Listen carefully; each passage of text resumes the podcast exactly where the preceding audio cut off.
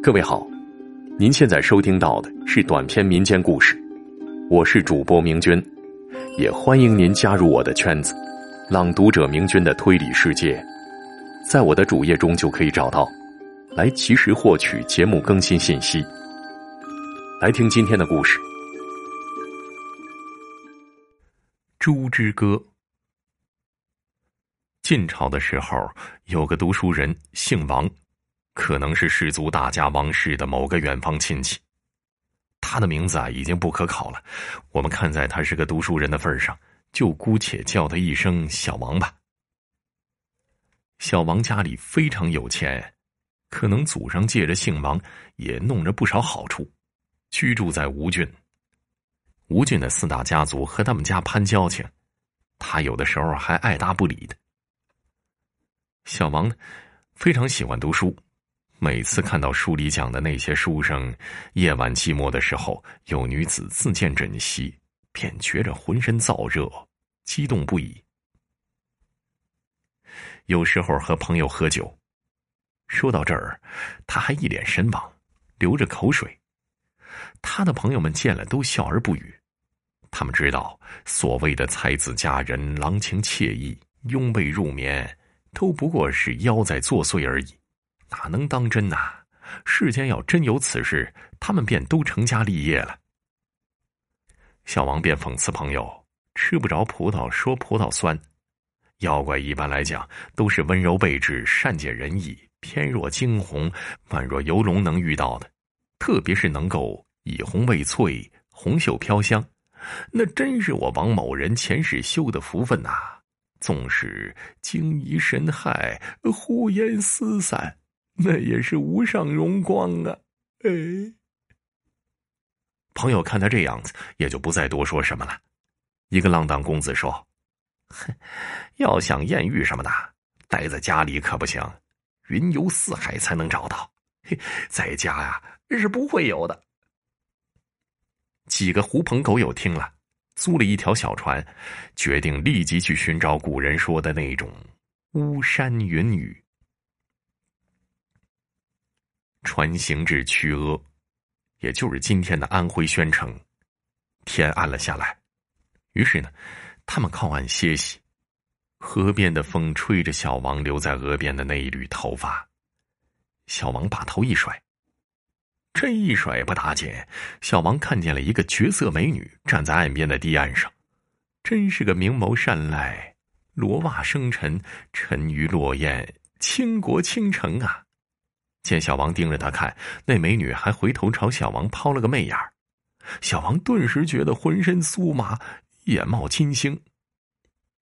小王不能自己，叹道：“哎呦，真是没想到啊！”天上的馅饼掉得如此之快，我王某真是太荣幸了。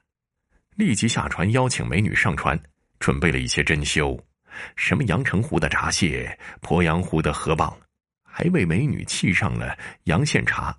一边还介绍说，此茶叫阳县雪芽，味道纯正，气味芬芳。呃，最要紧的是要用这上等的紫砂壶，用玉女泉的泉水浸泡，再沏出来。是凡人尝不到的美味，今天啊，沏给仙子您尝尝。那女子抿了一小口，然后点了点头。小王的手开始不安分起来，眼睛开始在女子雪白的脖颈下那若隐若现的胸脯上瞄着。女子伸出葱白一样的手，勾了勾他的下巴，他朝女子的脖子摸去，女子顺势倒在了他的怀里。小王的燥热开始加剧了。第二天清晨，美女依依不舍的和小王惜别，她的眼睛里泪眼盈盈，两人执手，相对无言，像一对即将分别的相恋多年的恋人。小王和美女卿卿我我，海誓山盟了一阵子，他送了一个金铃套在美女那白璧似的手腕上，说没什么可以送的。这个暂且做信物吧。两人还交换了各自的住处，相约有缘再见。话说，小王的几个哥们儿早已经听说了小王的奇遇，眼睛里面留下的只有羡慕、嫉妒、恨呐。有个浪荡子弟甚至和大伙说：“哎，我昨晚啊，就躲在你们的床下，那姑娘的腿呀，呃，白呀，就像我前几天吃的那藕片一样。哎呦，那声音叫的甜呐，快把我化成水了。”其他人听他这么一说，心里面像白蚁抓心，立即疯了一般跑到小王家，要小王立马去提亲，所有的钱哥们几个分担。小王是求之不得呀，一行人穿起了绫罗绸缎，把小王打扮的是如潘安在世，送雨回阳，连轿子都是纯金打造的，轿内的设备都是玉石的，看热闹的队伍逶移了好几里。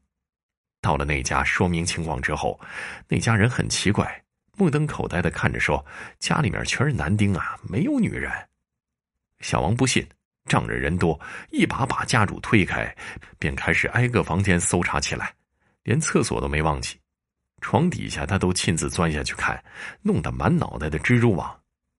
柴房里的柴都让他用刀砍了一遍，又捅了几下。别说是女人啦。连一点女人的气息都没有。至于那些女人用过的镜子、女工什么的，更是没有了。小王连声叹气，一语不发的坐在门前的台阶上。突然，一个跟随来的公子爆发出了一阵不可抑制的大笑。众人面面相觑，等到走到那哥们眼前一看，不禁发出了比刚才更大的笑声。有几个人甚至笑得跪在地上拍打着地。有几个笑得过猛，连连咳嗽；更有甚者，那主人家的那个家奴也太欺负人了，竟然笑得晕死了过去。原来，那主人家里的那头母猪的前腿上绑着一只铃铛，金色的。母猪见有人来，一走动，那金铃就响了起来，那响声听起来格外的刺耳。小王的脸红得像那山林里的猴子的屁股，连忙跑出去。轿子也不要了，骑上自己的马，马不停蹄的跑走了。今天的故事就为您播讲完毕了。如果您喜欢我的演播，记得关注我。感谢您的收听。